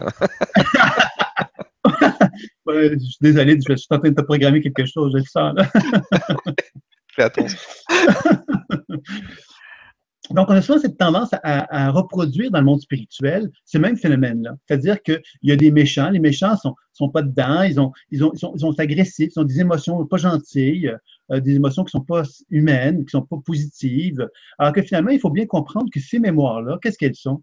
Elles sont le reflet de qui nous sommes, c'est-à-dire qu'elles sont simplement l'expression de souffrance. Et que si on les regarde en portant un jugement dessus, qu'est-ce qu'on fait? On nourrit la souffrance on leur dit, je ne veux pas que tu souffres, mais en, les portant un regard négatif, en, leur, en, ne reconnaissant pas le droit à la souffrance. Le droit à la souffrance, qu'est-ce que c'est? C'est un état émotionnel qui nous anime et que nous avons le droit, effectivement, de dire, ben oui, je souffre. Et on a peut-être des raisons à cela. Donc, moi, ce que je propose quand on fait des voyages, justement, chamaniques, et qu'on pénètre dans ces univers-là mémoriels, qu'on pourrait dire de bas astral, ben, qu'on commence à prendre le temps de s'asseoir avec chacune de ces mémoires-là, puis qu'on commence à leur dire, ben, n'as pas l'air de bonne humeur, toi, pourquoi? Hein, pourquoi ça n'a pas l'air bien aller, toi? Pourquoi? Pourquoi on devrait porter un regard sur ces mémoires-là en se disant Va de rétro, Satana? Pourquoi on devrait leur dire C'était pas gentil, toi, parce que tu n'as pas les cheveux de la bonne couleur? Je suis désolé encore pour toi, Stéphane. alors, alors, vous comprenez, à quelque part, c'est dans ce sens-là que quand on pénètre dans ce monde des mémoires d'autres vies, on découvre quelque part des êtres humains, des mémoires d'autres êtres humains. Ce sont des mémoires qui peuvent être dans la souffrance absolue. Moi, je me rappelle, j'avais rencontré un client qui, la dame qui était là me disait, euh, pas la dame, la dame, c'était la cliente, mais il y avait une mémoire qui était dans son propre champ énergétique qui disait, je veux tuer tous les hommes. Et il avait une énorme colère, une énorme agressivité. Alors moi, évidemment, j'aurais pu lui dire, ben, va de rétro, Satana, tu es une méchante entité. Euh, j'aurais pu essayer de lui botter le derrière, essayer de me sortir mon karaté, sortir mon eau bénite, euh, appeler tous les saints pour essayer de me libérer, de, libérer, cette mémoire-là. Mais dans la pratique intuitive, que moi, ce que j'ai mis en évidence, c'est que si on prend le temps de simplement communiquer avec la mémoire, on, reste dans une position de témoin. On n'est pas en train de nourrir l'émotion. Hein. Si elle me dit, je veux tuer tous les hommes, comme je suis un homme, je pourrais toujours me dire, ben, peut-être qu'elle veut me tuer moi aussi, donc je suis en danger, donc je dois hein, euh, me, défendre tous les hommes aussi. Bon, défendre tous les hommes, ben, ça vaut peut-être pas la peine. Hein. Mais pour moi, oui, quand même. c'est quelque chose qu'il faudrait que je fasse quelque chose. Alors, évidemment, bon, cette, idée-là, évidemment, c'est que de réagir émotionnellement parlant avec une mémoire, souvent, ce que ça va générer, ça va générer quelque part donc des, transferts. C'est-à-dire que comme on a une intention négative, on met une intention négative sur la mémoire, elle-même en émettait une, ça va cultiver quelque chose d'encore plus agressif. Il y a quelque chose d'encore plus négatif qui va en ressortir et qui va faire une programmation. C'est-à-dire que je vais nourrir quelque chose avec cette énergie-là. Si je reste dans une position de témoin, mais la position de témoin me, permet simplement de lui dire, mais pourquoi? Pourquoi tu veux tuer tous les hommes? Et là, elle va m'expliquer que dans ce cas-ci, elle avait été violentée par un homme qui, avec qui elle avait une énorme confiance. Elle avait été donc euh, abusée par cet homme-là. Euh, donc, évidemment, pourquoi cette mémoire-là était là dans ce cas-ci avec cette, cette personne-là qui était venue me voir? Mais ma partenaire était une personne qui avait un, une histoire personnelle où les hommes avaient, l'avaient abusé. Son père, ça avait commencé avec son père. Par la suite, ça a été avec son mari. Et dans son milieu professionnel, c'est la même chose. Et ce qui est intéressant à savoir, c'est que cette mémoire-là, elle était là. Pourquoi? Elle avait un message à donner à mon partenaire. Elle, avait, elle lui disait, je suis là pour t'enseigner à reconnaître ta colère. C'est que cette femme-là, elle avait appris depuis le début de sa vie à être constamment soumise aux hommes. Et là, elle était rendue à l'étape de sa vie où elle n'était plus capable de se soumettre aux hommes parce qu'elle avait trop enduré. Et que le corps lui demandait de se lever debout et de lui de dire voilà, c'est assez, je ne serai plus celle qui va se soumettre aux hommes, je vais apprendre à m'affirmer, je vais apprendre à reconnaître qui je suis. Il y avait plein d'événements dans sa vie d'ailleurs qui l'obligeaient de le faire. Mais elle ne se sentait pas capable de le faire parce que sa programmation lui avait enseigné de ne pas avoir le droit de se lever debout. Et quand on est parvenu justement à faire le travail donc de, euh, de, de, déprogrammation, en fin de compte, avec cette mémoire-là, mais évidemment, cette mémoire-là, elle a pu lui donner justement la colère, la, puissance, la force, n'était pas de la colère comme la puissance et la force qui lui permettaient à cette femme-là de pouvoir justement faire face à, la situation. il faut comprendre que cette femme-là, elle avait aussi une force en dedans d'elle qu'elle a pu se réapproprier grâce à cela. Donc, souvent, les mémoires d'autres vies ont un rôle positif à jouer, mais on a tendance, effectivement, à les voir comme étant quelque chose de est-ce qu'elles sont bonnes ou est-ce qu'elles sont mauvaises? Et je pense que c'est se leurrer que d'identifier la mémoire de cette façon-là il faut vraiment apprendre à reconnaître justement la position de témoin qui nous permet de constater que toutes les mémoires, quelles qu'elles soient, sont bonnes. Si on aborde l'eau astrale maintenant, je pense à l'eau astrale parce qu'effectivement, il y avait quelque chose d'intéressant que j'avais expérimenté à mon lit. Il y a une personne qui est venue me voir qui me dit qui, euh, avait été justement dans une situation, euh, elle s'est retrouvée en psychiatrie. Euh, sa famille l'avait mis en institution parce qu'elle avait l'incapacité euh, elle avait le sentiment qu'une énergie la, possédait. Et comme les gens, je pense que la famille n'était pas apte à comprendre la situation, ils n'ont pas été capables de, de l'aider. Ils l'ont simplement euh, mis en institution. Mais cette femme-là, très rapidement, ce qu'elle vivait, c'est qu'elle avait fait une démarche avec un guide. Alors, un guide spirituel. Elle avait lu un livre et s'était dit, merde, je veux faire comme ça, je veux apprendre à communiquer avec des guides. Et comme elle était comme dans sa programmation à elle, cette femme-là, elle avait aussi une dynamique avec les hommes euh, dans laquelle elle avait été avec un homme pendant très longtemps, elle s'en est occupée pendant très longtemps, mais elle avait souhaité pendant très longtemps qu'il meure. Et le, mec, bon, avec le temps, il est arrivé qu'il est décédé et il se sentait très coupable de ça. Et quand il commençait à faire le travail avec le guide, le guide s'est manifesté à lui comme un bel homme blond avec des grands beaux yeux bleus. Et oui, Stéphane, oui. Désolé. Et Et finalement, bon, cette dame comme un attrait sexuel pour, euh, pour le guide en question. Ben, je dit, ben non, je ne peux pas un, un, attrait sexuel pour un guide, c'est pas acceptable. Et elle s'est culpabilisée. Et dans cette culpabilité, il s'est créé un phénomène de, de, transformation où le guide est devenu, entre guillemets, méchant, c'est-à-dire qu'il est devenu avec des yeux un peu, euh, un peu sombres, et il a vraiment une attitude différente. Et là, il, manifesté, il lui a manifesté une forme de, d'agression, où elle sentait quelque part que cette énergie était contre elle, etc.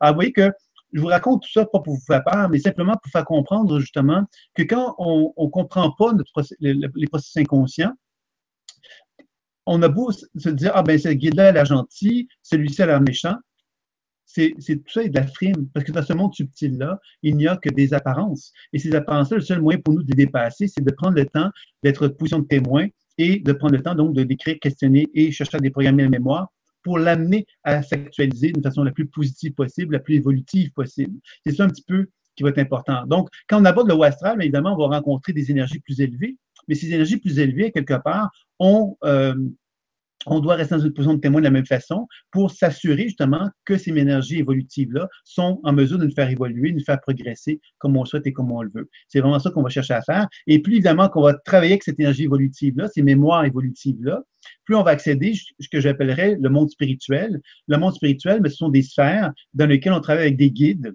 les guides spirituels, ces guides-là n'ont pas de forme, puisque le monde humain est dans un monde de forme. Donc, on devrait accéder à ce moment-là à un monde sans forme. Et ce monde sans forme-là serait animé d'une sagesse et d'une intelligence qui serait là pour nous, nous enseigner justement à nous aligner en tant qu'être humain. Et que dans cet état d'alignement-là, ben, quelque part, vous comprendrez qu'on ne serait plus identifié à la mémoire. On serait dans une position où il y aurait une pleine conscience, une pleine réalisation de soi, puisqu'on serait en étroite relation avec l'expression supérieure de notre être et que cette expression supérieure nous permettrait de vraiment s'en nourrir d'une façon constante et continue à travers le processus d'un flux énergétique hein, que notre soi supérieur, notre âme, exprimerait et qui permettrait de descendre jusqu'à notre corps physique sans qu'il y ait de heurts, sans qu'il y ait d'obstacles, sans qu'il y ait de perturbations. C'est un peu ça, finalement, pour moi, qui, euh, que je souhaitais vous présenter avec le voyage chamanique et l'équiprogrammation de la mémoire, c'est que il est donc possible, hein, à travers un cheminement de vie, de, cheminer dans cette direction-là. Je ne dis pas qu'il faut arriver à se libérer de tout et être pleinement réalisé, mais je vous dirais que lorsqu'on commence à comprendre euh, la richesse de cet univers mémoriel-là dans lequel on se trouve, ben, si on commence à porter une attention dessus, ben, on peut déjà s'approcher d'une plus grande joie et d'un plus grand bien-être, et ce serait déjà pas mal. Alors, je ne sais pas maintenant si j'ai fait un tour d'horizon. Je ne sais pas s'il y aurait des gens qui auraient des questions. Euh, évidemment, on aurait pu approfondir, mais je vois le temps passer, donc je voulais peut-être euh, avoir un temps pour les questions. Oui, bah, si tu veux, on va, on va enchaîner avec les questions, puis tu rebondiras de toute façon dessus. Alors, on a une question de euh, Sarah qui nous dit si l'on demande tout simplement à nos guides et à notre soi supérieur d'établir une reprogrammation de nos mémoires durant la nuit, pensez-vous que cela peut nous aider? Merci. Je, ne dirais certainement pas non. On, peut très bien faire ce genre de démarche-là. Mais à qui on s'adresse? Quand on dit je demande à mes guides, quand on dit je demande à mon âme, à qui on s'adresse? Notre conscience, où est-ce qu'elle se localise? c'est pas parce que je demande à quelqu'un quelque chose. C'est un peu comme si je vous disais, ben, on va prendre le téléphone et on va appeler mon âme et je vais vous la présenter. Ou je vais appeler mon guide et je vais vous le présenter. Alors, il faut avoir le bon numéro de téléphone pour être capable de communiquer avec quelqu'un. Ben, dans cet univers-là, justement, si notre conscience n'a pas, par exemple, je vais vous donner l'exemple, si moi je suis convaincu euh, que je, refuse à quelque part euh, un certain nombre de facettes de mon être, je, suis en dissociation d'une certaine une forme de certain nombre de, facettes de mon être et que je demande à mon guide de faire un travail pour me réaligner à moi-même, ben, le guide va peut-être me regarder et va dire ben, écoute, euh, Sylvain, peut-être que tu aurais avantage à faire un travail de base. Un travail de base sur toi-même pour être capable hein, de pouvoir justement communiquer ensemble. Mais là, actuellement, dans les circonstances, je ne pense pas qu'on puisse arriver à une bonne communication et à un bon échange parce que tu n'as pas fait un minimum de travail sur toi. Vous comprenez un peu, c'est dans la tradition chamanique, qui est fort, il est enseigné beaucoup cet aspect-là, et je suis totalement d'accord avec cette idée-là, que ben, et même dans la psychologie moderne et dans tous les grands courants de psychologie, connais-toi toi-même. Avant de, commencer à viser les sphères les plus élevées, commençons simplement à faire un minimum de ménage en dedans de soi. Commençons simplement à reconnaître quelque part que notre, notre être humain a un certain équilibre de base. Et je pense que c'est ça, finalement, qui va faire qu'on va pouvoir travailler d'une façon beaucoup plus harmonieuse. Mais je vous dirais que oui, bien sûr, que ce type d'exercice-là pourrait effectivement être intéressant euh, à expérimenter. Et je vous inviterai à l'expérimenter, bien sûr. Mais je crois, moi, je, suis de l'école de, celui qui, croit que si on est conscient de ce qu'on est et de ce qu'on fait, on peut établir des relations beaucoup plus euh, riches. Alors, si je travaille avec un guide d'une façon consciente, je peux parvenir donc à une meilleure euh, euh, communication avec lui, puis de meilleurs résultats aussi également. Merci beaucoup et merci Sarah pour la question. Question suivante, une question de Marie-Hélène qui nous dit Bonsoir, comme nous sommes dans une nouvelle énergie, pensez-vous que les anciens protocoles pour les soins, quelle que soit l'approche, soient encore valables? On parle d'anciens et de nouveaux paradigmes, qu'en pensez-vous? Merci en fait, ce que je dirais quelque part, c'est sûr qu'avec la physique quantique, avec les nouveaux courants de, où on mène dans cette transformation-là, c'est évident qu'il y a quelque chose qui bouge. Mais qu'est-ce qui bouge? Un jour ou l'autre, il va falloir effectivement qu'en tant qu'être humain, on soit euh, confronté à ce qu'on a construit.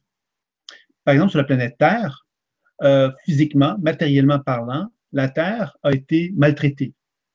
Alors, on pourrait très bien dire, ben oui, je vais changer ça. Hein, on va changer ça par la force de la pensée. Et effectivement, on pourrait avoir une certaine action.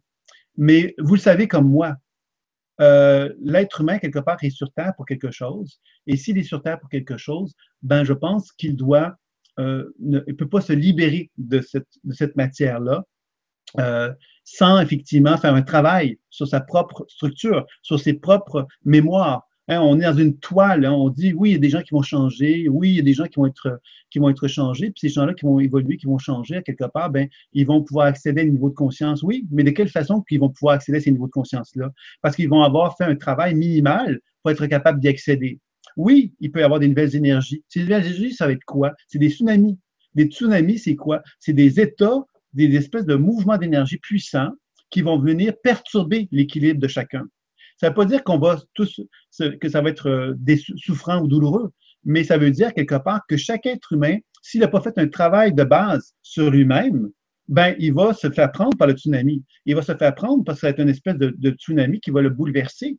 Pourquoi? Ben parce qu'il n'aura pas fait le ménage en état de lui-même. Le ménage, c'est quoi? C'est de faire, de mettre de l'ordre en soi. Et en mettant de l'ordre en soi, on peut arriver justement à être capable de faire face aux transformations de la conscience humaine et collective. Parce qu'il faut bien comprendre que moi, si je change, j'ai beau changer, la majorité des gens qui sont autour de moi vont peut-être pas nécessairement changer. Ça veut dire quoi? On est tous reliés. Et reliés, quelque part, ça veut dire effectivement que des projets comme Vibra Conférence que Stéphane a mis en place, que les enseignements qu'il veut mettre en place aussi, ce concept-là, c'est superbe. Et tant mieux. C'est ça, quelque part, qui va amener des transformations et des changements. Et c'est évident, quelque part, que c'est pas parce que vous suivez ce type d'enseignement-là que vous allez vous retrouver ensuite dans la maison en vous disant, ben voilà, je suis protégé. L'être humain, quelque part, il on est, il y a de la souffrance chez l'être humain et tout ça, quelque part, nous oblige à porter un regard sur notre, notre profondeur intérieure et à porter un regard sur qu'est-ce qui nous relie à l'être humain qui souffre devant moi. Alors, un être humain peut très bien dire cette personne peut évoluer parce qu'il se passe telle chose, telle chose, elle fait telle chose, telle chose, telle chose, mais c'est quand même de la souffrance qui est là et que si on prend le temps de l'accueillir, cette souffrance-là chez cette personne-là, ben je pense qu'on l'aide. Et dans ce sens-là, une transformation évolutive collective, elle, va se faire avec justement cette obligation que l'être humain doit se faire un travail individuellement, doit faire un travail sur lui. Krishnamurti disait très bien, euh, une goutte dans l'océan qui change va changer l'océan. Donc, bien sûr qu'on peut tous travailler ensemble pour cet objectif-là, mais il faut se rappeler quelque part que la collectivité qui est là, et cette collectivité-là, bien évidemment, il faut euh, en tenir compte aussi, et dans ce sens-là, porter un regard euh, de compassion envers lui, je dirais. Et c'est ça qui va peut-être amener cette transformation, justement. Voilà. Merci et merci Marie-Hélène pour euh, la question. Question suivante. Une question de Sarah qui nous dit euh, J'ai souvent entendu dire que les drogues, même douces, et l'alcool créent des failles dans notre aura, euh, ce qui peut laisser place aux entités de venir nous embêter. Comment faire pour remédier à cela, pour combler la brèche? Merci. Ben, arrêtez de prendre la drogue, arrêtez de prendre l'alcool. Mais ça, ça, ça un peu extrémiste. Hein. Mais c'est vrai que moi, ce que j'ai observé, c'est que quand les gens prennent beaucoup de drogue, par exemple, j'ai observé qu'il y a une forme de, premièrement, au niveau énergétique, ça bouffe de l'énergie. Les gens ont des déficiences énergétiques et effectivement, ils deviennent, ils manquent de volonté. Ça, c'est quelque chose que je pense qui est même répertorié dans la littérature chez les gens qui prennent de la drogue, euh, de la drogue de façon régulière. Dans les cas de possession, effectivement, les gens qui, euh, parmi les gens qui sont possédés, on va retrouver des gens qui prennent de la drogue et des gens qui prennent de l'alcool en grosse quantité. Pourquoi? Mais parce que en, prenant de la drogue ou de l'alcool en grosse quantité, ça modifie notre identité. C'est-à-dire que notre structure énergétique se trouve plus, plus, plus floue. On est moins capable de se reconnaître dans notre structure physique. Et en étant comme ça, bien évidemment, on va aussi se retrouver dans des positions où on va euh, vibrer avec des instincts, avec des, des émotions, des, des, sentiments qui vont être à des niveaux quand même plus bas souvent que plus élevés. Et que souvent, à ce moment-là, évidemment, on va se retrouver avec des mémoires, effectivement, de, qui vont avoir des vibrations plus basses. Et à ce moment-là, on va se retrouver dans. On n'a comme pas de volonté, donc on va vibrer avec ça, puis on va devenir finalement euh, obsédé par ces vibrations plus basses et on sera plus capable de s'en sortir. Donc, bien sûr que euh, que c'est des choses à lesquelles il faut, il faut voir. Maintenant, bon, prendre de l'alcool modérément, prendre de la... Bon, la drogue, c'est autre chose. Euh, il faut savoir quelle drogue on parle. Il y a des drogues, par exemple, qui sont prises pour favoriser les états de conscience, les expansions de conscience. Moi, personnellement, je n'en prends pas. Euh, je ne prends pas de drogue pour développer ces expansions de conscience-là. Et je me dis en quelque part que le travail fondamental, c'est quand même moi avec moi que je dois le faire. Et dans ce sens-là, évidemment, si des drogues peuvent m'aider de temps à autre à le faire, ça peut être intéressant. Et l'alcool, bon, bien évidemment, il y a une certaine époque, l'alcool était utilisé pour favoriser les états de conscience modifiés aussi. Donc, quand c'est bien utilisé, on peut le faire. Mais quand on commence à prendre de la drogue ou de l'alcool pour fuir, fuir qui on est, je pense que c'est évident que à ce moment-là, on n'est pas dans une bonne voie. Et toujours, tout est la modération, en fait. Voilà. Merci. Merci, Sarah, pour la question. Alors, on a une question d'Aurélie qui nous dit Bonsoir à vous. Le voyage chamanique est-il la même chose que la projection de conscience? Merci à vous pour vos partages.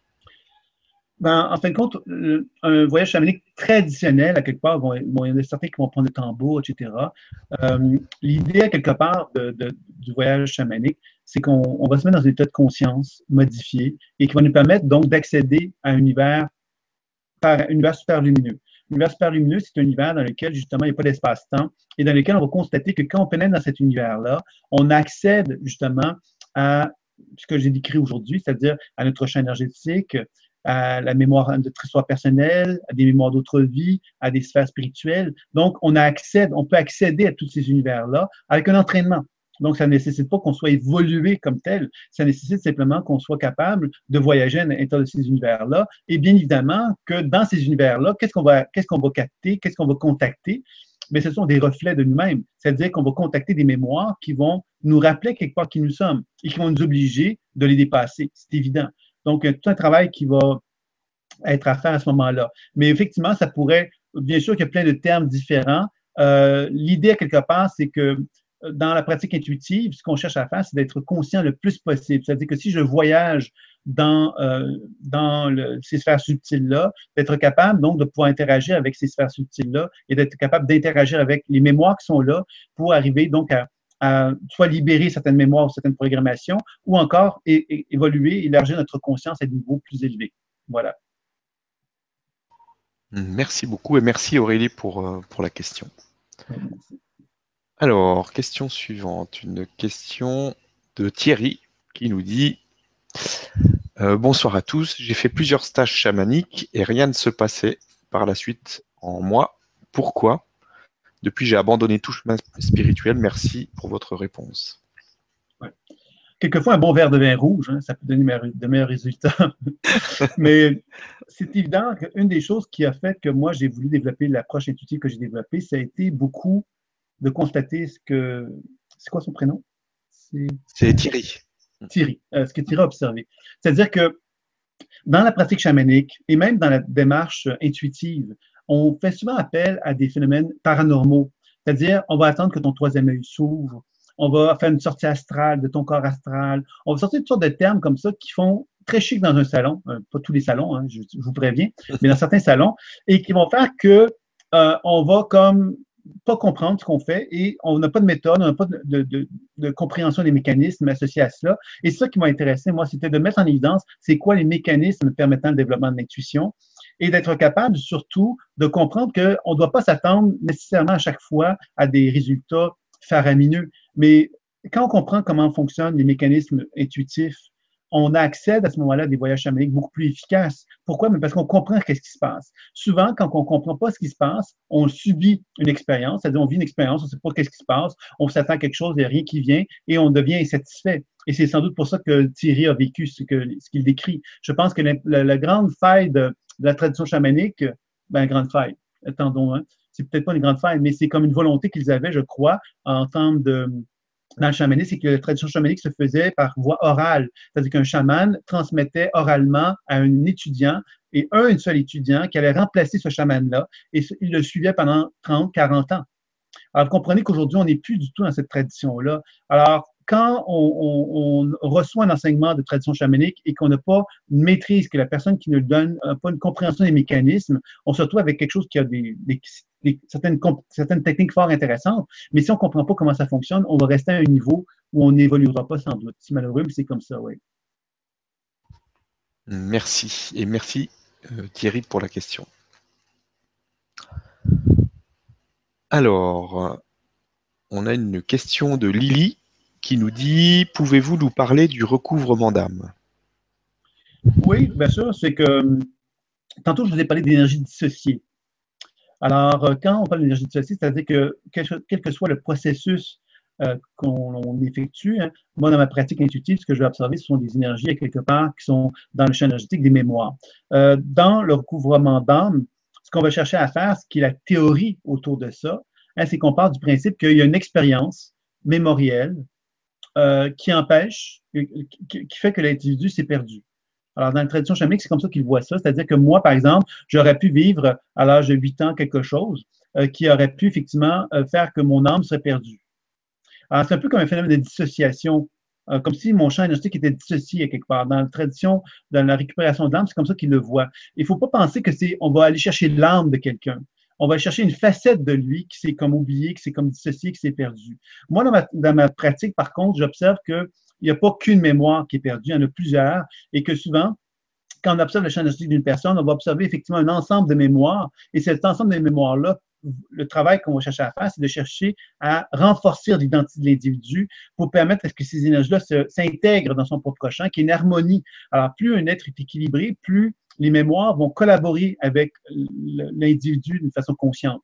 Donc, tout le travail de, récupération de l'âme va consister en quelque sorte à ça, c'est de récupérer effectivement tous les apports énergétiques qu'il perd. Donc, dans, son champ énergétique, il va avoir une meilleure énergie vitale, l'énergie va circuler mieux. Un point de vue psychologique, au niveau de son histoire personnelle, les mémoires vont être plus en harmonie avec lui. Au niveau des mémoires d'autres vies, il va résonner, il va vibrer avec des mémoires d'autres vies qui vont avoir des vibrations élevées, qui vont être en accord avec des potentiels évolutifs qui sont en lui. Euh, ce qui va lui permettre donc d'être vraiment dans une position de syntonie avec son âme, en alignement avec son âme, justement. Alors, moi, c'est ça que je crois que, qui est l'objectif ultime de ce type de, travail-là. Et évidemment, bon, techniquement, comment on peut arriver à, ce genre de pratique-là? Mais c'est évidemment euh, dans un, c'est vraiment un jeu imaginaire, en fin de compte, il faut bien le comprendre. Sauf ce jeu imaginaire-là, quand on commence à comprendre que dans ce jeu imaginaire-là, on accède à une univers parallèle dans lequel il y a une, forme de sagesse, une forme d'intelligence, puis un amoncellement de mémoire. Mais quand on commence à comprendre tout ça et qu'on commence à comprendre comment ça fonctionne, puis à, voyager dans tous ces univers-là, c'est là, je pense, qu'on peut arriver à faire un travail de ce type-là plus efficacement. Merci beaucoup et merci Lily pour la question. Oui, merci. On a une question de Sarah qui nous dit Je suis heureuse aujourd'hui. La seule chose qui me pose problème, ou plutôt qui me bloque actuellement dans la vie, je crois que c'est l'argent. Comment transformer sa relation à l'argent? Oui, ben, d'abord avant tout, euh, dans une démarche intuitive, comment je vous proposerais, c'est d'abord avant tout, c'est de comprendre la, raison d'être de ça. C'est-à-dire qu'il y a, au niveau de votre inconscient, une raison d'être à cela. Euh, par exemple, on peut avoir des fois le sentiment que quelque chose est trop grand. C'est-à-dire qu'on a un projet, puis quelque part, ce projet est tellement grand que l'argent devient un problème parce qu'on voit le projet tel qu'on le voit dans notre perception. Alors, le projet est tellement grand qu'on se dit, bon, ben, je ne pourrais jamais arriver à quoi que ce soit. Le projet est tellement, est grand, tellement vaste, ça me prendrait tellement, tellement, tellement d'argent pour arriver à le faire que je ne ferai rien avec. Et je vais donc finalement laisser cette idée-là. Et je vais donc finalement pas me motiver justement à envisager la possibilité de développer une relation avec l'argent différente. Parce que l'argent va devenir un problème, parce que dans ma perception des choses. Alors, je pense que quand on commence à découvrir ce qui anime notre, inconscient et notre relation avec l'argent au niveau inconscient, on commence justement à tout doucement prendre conscience que l'argent est une forme d'énergie et que cette énergie, nous n'avons peut-être pas appris hein, par notre éducation à bien gérer la circulation énergétique que l'argent propose. Et ça va nous amener donc progressivement à porter un regard sur les mémoires qui ont pu être à l'origine de ces perturbations-là et nous amener à prendre conscience justement que si on veut arriver à atteindre nos objectifs, hein, parce que quelquefois, on voudrait atteindre nos objectifs, notre grand projet, par exemple, puis on se dit, ben non, euh, étant enfant, on se dit oui, mais tu pourrais avoir ça, mais ça coûterait trop cher. On ne peut pas te le donner. Donc, nous, on, développe dans notre inconscient cette impression que parce qu'on ne peut pas, euh, en tant qu'enfant, on se dit, ben, je ne pourrais pas avoir ce que je veux. Donc, si on ne peut pas avoir ce qu'on veut, c'est quelque part, on arrive à ne plus croire à l'argent. On n'arrive plus à croire à l'énergie que l'argent représente. Et on arrive effectivement simplement à se dire, ben, mais j'ai pas droit à ça, je peux pas y avoir. Donc, on n'a pas de motivation à développer cette relation avec l'argent qui soit positive. Alors, je ne sais pas si ça vous parle, mais c'est un peu ce que je perçois par rapport à vous. Merci beaucoup et merci Sarah pour la question. Alors, on a une question de Maya qui nous dit bonsoir. Alors, est-ce que ça peut être une mémoire, le fait d'avoir un problème avec l'injustice que je ressens depuis mon enfance, tout comme l'histoire de, de l'enfant avec l'humiliation? Je me retrouve toujours dans des situations qui me rappellent cette blessure. Merci. C'est sûr, parce que la loi de l'attraction, effectivement, nous ramène à cette idée tout simple que tant longtemps qu'on n'a pas été porté un regard sur euh, la, charge émotionnelle qui est associée à l'injustice, bien inévitablement qu'on va revivre revivre et revivre toujours la même expérience, c'est-à-dire cette forme d'expérience d'injustice. Donc, c'est pas toujours facile de faire cela. Hein? je, je, sais bien parce qu'on est tous dans ce même bain-là, et c'est pas toujours facile de porter un regard sur soi pour aller justement euh, développer la, de, découvrir quelque part la raison d'être de ça. C'est bien évident qu'il y a une injustice en vous. Vous avez vécu une injustice. Et dans ce premier temps, c'est d'abord avec vous-même que vous devez porter un regard sur vous dire quelle est l'injustice que j'ai vécue? Et que cette injustice-là, à partir du moment que vous allez la vivre, que vous allez la reconnaître, que vous avez reconnu que vous avez vécu une injustice, vous allez inévitablement changer votre regard sur vous-même et votre regard sur les autres parce que vous allez devenir active souvent, quand on est dans une position comme celle que vous venez de décrire, on est dans une position où justement on subit quelque chose. Ah, c'est drôle, hein, j'ai plein d'événements d'injustice qui me ramènent toujours ramener à l'injustice. Je ne sais pas pourquoi. C'est là qu'on tombe un, petit peu dans une position de dire, mais je ne sais pas pourquoi. Mais finalement, la vie, qu'est-ce qu'elle nous enseigne? Elle nous met sur la route des événements d'injustice pour nous inviter à devenir capables d'accueillir la blessure qui est en nous pour finalement faire la paix avec ce sentiment d'injustice qui était vécu en nous. Alors, je pense que c'est certainement la première chose qu'on doit chercher à avoir, c'est la raison d'être de cette injustice-là. Et quand on utilise, la déprogrammation, justement, qu'est-ce qui va être intéressant, c'est qu'on va comprendre donc la cause. Et après ça, par la déprogrammation, on va comprendre quel est le potentiel de transformation, quel est le, chemin, la voie pour parvenir à ne plus être dans le mode d'injustice, mais de retrouver quelque part les bienfaits de l'énergie vitale qui est en nous, qui vont nous amener à ne plus être dans cette position d'injustice. Alors, souvent, qu'est-ce qui va se passer, c'est que quand on déprogramme, par exemple, dans un cas comme celui-ci, la mémoire de l'injustice, il est fort possible, effectivement, qu'on puisse découvrir quelque part quand dans nous, pendant longtemps, on s'est interdit le droit d'oser euh, exprimer quelque part c'était quoi notre vision des choses.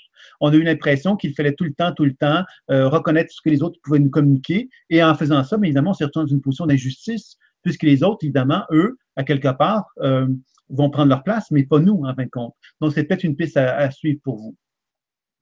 Je vous remercie. Merci beaucoup et merci Maya pour la question. Alors, question suivante. On a une question de Hula qui nous dit Bonsoir, merci pour cette conférence très intéressante. À propos de la mémoire euh, tristesse, si on l'a et on connaît les raisons de cette tristesse, est-ce la que la déprogrammation suffirait? La cause euh, n'est pas rayée pour autant. La cause de la tristesse met en évidence une chose, c'est qu'il y a possiblement une charge émotionnelle sur cette tristesse. Alors, cette charge émotionnelle-là, ça veut donc dire, par exemple, la tristesse, mais pleurer un bon coup, hein, par exemple. C'est une façon de libérer une charge émotionnelle et en la libérant, ben, on apaise quelque chose. Donc, ça, c'est la première chose. La deuxième chose, c'est que si, par exemple, j'ai vécu à l'âge de 8 ans, pour revenir à l'âge de 8 ans, une tristesse, et cette tristesse-là m'a vraiment euh, mis dans un état vraiment de bouleversement et que je me mets aujourd'hui à pleurer sur cet événement-là en me disant, ah, ben oui, mais je peux rien y faire, je peux rien changer, etc. C'est là qu'on commence à comprendre qu'on est figé. Parce qu'on oublie quelque part qu'on peut voyager dans le temps et qu'on peut renouer contact avec cette mémoire-là qu'on a vécue.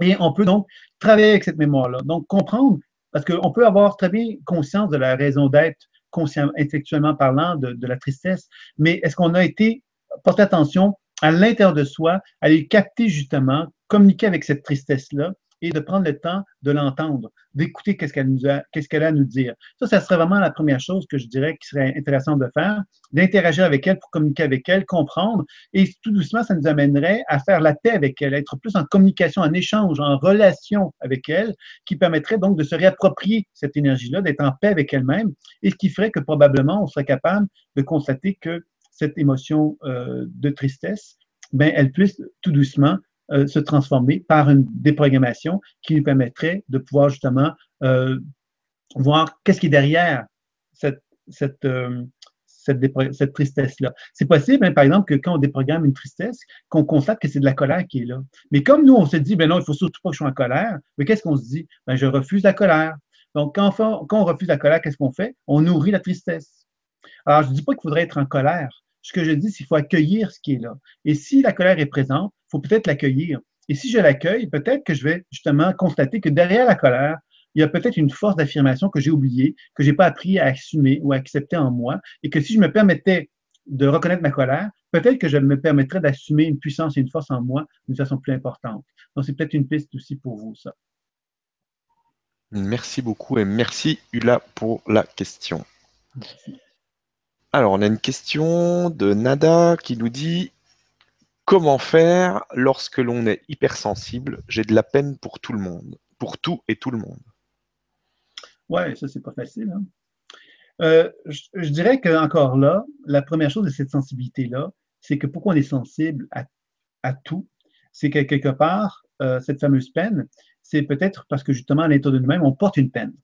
Et que cette peine-là, quelque part, est tellement lourde que la moindre petite chose, la moindre petite chose qui se produit, réactualise cette peine qui est en moi. Donc, je deviens constamment dans la peine. Alors, ça veut donc dire que la première chose qu'il faut chercher à faire, c'est peut-être un petit journal intime dans lequel on prend le temps d'observer, devenir témoin. C'est pas facile la position de témoin parce que la position de témoin, c'est comme prendre un recul face à quelque chose. Et je pense que ce serait intéressant pour vous de chercher à développer cette position de témoin, d'observer celui qui a de la peine, l'observer et ne pas juger, avoir de la compassion pour lui, mais ne pas être dans cet état de peine-là, d'être vraiment dans une position de témoin où j'observe cet état-là pour comprendre quelque part que cet état-là qui est en moi n'est pas moi. Et de prendre le temps de discuter avec lui, de prendre le temps de questionner la raison d'être de cette peine-là, et je prendrai conscience à ce moment-là, sans doute, que cette peine-là, quelque part, a une incidence avec moi, a une raison d'être avec moi. Et je pourrais ainsi apprendre à constater que la peine qui est en moi, c'est peut-être parce que justement, euh, je n'ai pas appris à, me donner la permission de, de me protéger de cette peine-là. C'est-à-dire, quand je dis me protéger, c'est par exemple s'affirmer. Euh, j'ai de la peine et je prends conscience que pour ne plus avoir de la peine, il va falloir que j'affirme, que je prenne position, que je prenne ma place dans une vie. En faisant cela, évidemment, quand on est un enfant, on peut très bien comprendre qu'on n'a pas le droit de faire ça. Nos parents sont plus grands que nous, sont une autorité. On ne peut pas se permettre de prendre notre place. Donc, on va accepter d'être dans une tristesse ou de peine en se disant, ben non, je ne peux pas être autre chose que ça. Mais ça vaut peut-être la peine, en étant dans une position de témoin, d'interagir avec ça, de donner cette tristesse-là, cette peine-là, tout ce dont on a besoin pour que justement ne soit plus la tristesse de la peine. Et vous allez peut-être constater que derrière ça se cache quelque chose qui est une ressource en vous, une puissance, une force que vous avez peut-être obligé, oublié, en fin de compte plutôt, de, de reconnaître. Et que là, vous auriez l'opportunité de vous dire, ben voilà, maintenant que je deviens conscient de cette tristesse-là, je peux assumer, euh, je peux me libérer d'elle et je peux assumer qui je suis. Et assumer qui on est, ça peut vouloir dire être égoïste. Ça peut vouloir dire, non, je suis égoïste. Je, je, peux reconnaître que cette personne a de la peine, mais je ne vais pas devenir triste comme elle. Je vais reconnaître que je suis dans une position euh, que je ne suis pas triste, mais je peux avoir de la compassion pour cette personne-là. Je pense, réfléchissez un petit peu à tout ça. Je pense que ça pourrait être une piste pour vous à ce niveau-là aussi. Je vous remercie. Merci beaucoup et merci Nada pour la question. On a maintenant une question d'Yveline qui dit Rebonsoir, question doit-on forcément identifier précisément ses mémoires pour s'en libérer? Non, euh, je pense que en fait, il y a plusieurs façons de procéder. Euh, c'est sûr que la connaissance de soi implique la connaissance de soi. Donc, ça implique quelque part que j'arrive à comprendre comment je suis, comment je fonctionne, etc. Donc, si par exemple j'ai de la tristesse et que je libère ma tristesse et que je ne comprends pas le pourquoi de la tristesse que j'avais, je peux arriver à des résultats.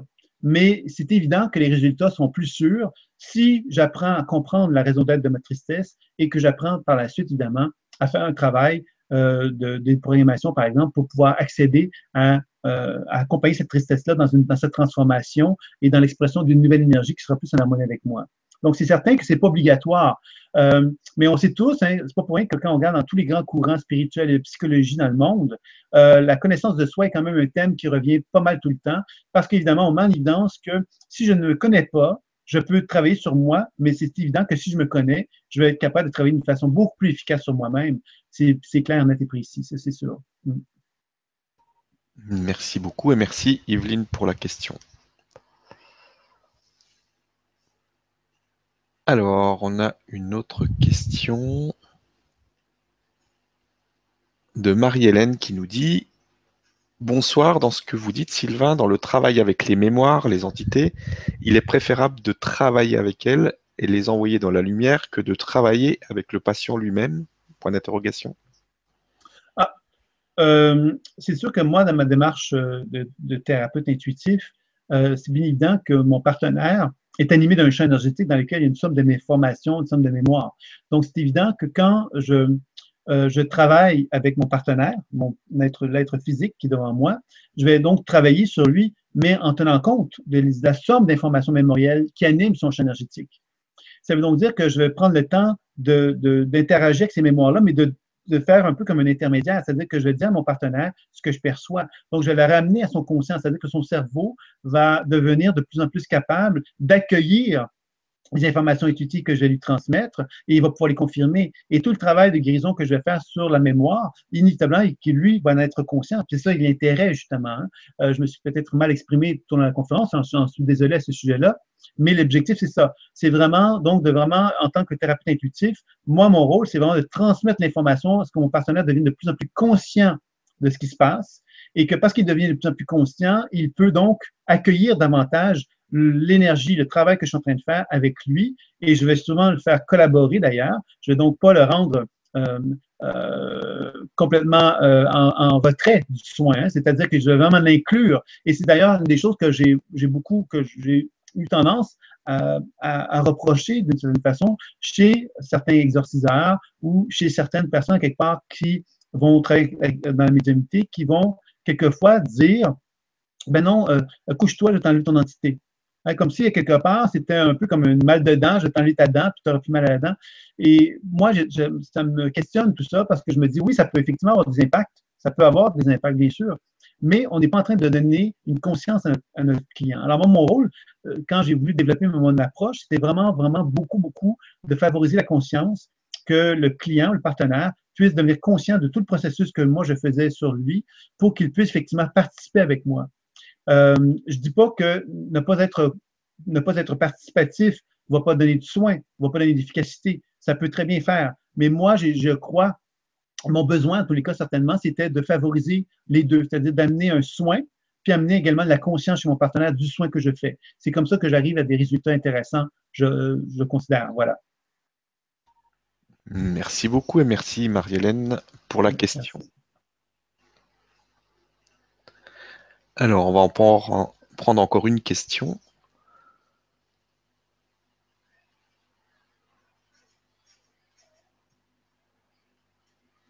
Alors, on a euh, Patrice qui nous dit Bonjour et merci pour vos vidéos. Quelle différence faites-vous entre l'écoute de son ressenti et le voyage chamanique? dans, la pratique intuitive, il y a trois modes de communication pour voyager. Il y a le mode sensoriel, qui est basé sur les sensations. Alors, je vais donc faire un voyage chamanique dans lequel je vais vivre des, je vais, expérimenter des sensations corporelles. Je vais ressentir de la chaleur, je vais sentir de la légèreté, de la lourdeur, bon, des choses comme ça. Il y a le mode auditif. Je vais faire un voyage chamanique, mais dans lequel c'est des, des voix, des vibrations, des sons, des mots que je vais entendre, des, informations, des enseignements qui vont m'être donnés, mais par la voix auditive. Et le visuel qui va me permettre de voir, de faire un voyage chamanique avec la vision. Alors, les trois sont super intéressants. Euh, il ne faut pas en dénigrer un par rapport à l'autre. Chacun d'eux ont leur force. L'idée, c'est de les combiner, c'est-à-dire d'arriver à développer une habileté pour être capable de voir, entendre et ressentir. C'est ça qui va être le plus intéressant. Donc, c'est évident que le voyage chamanique, idéalement, on va chercher à développer les trois sens pour être capable de faire des voyages chamaniques qui sont les plus efficaces possibles. Par contre, au début de la pratique, souvent, on va se retrouver dans une position où on va être plus limité à l'un ou l'autre des sens. Et c'est bien évident, évidemment, que ça va être à travers un apprentissage qu'on va parvenir à développer les autres. Alors, euh, c'est ça un petit peu que je vous répondrai par rapport à cette question-là. Merci beaucoup. Écoute, on arrive à la fin.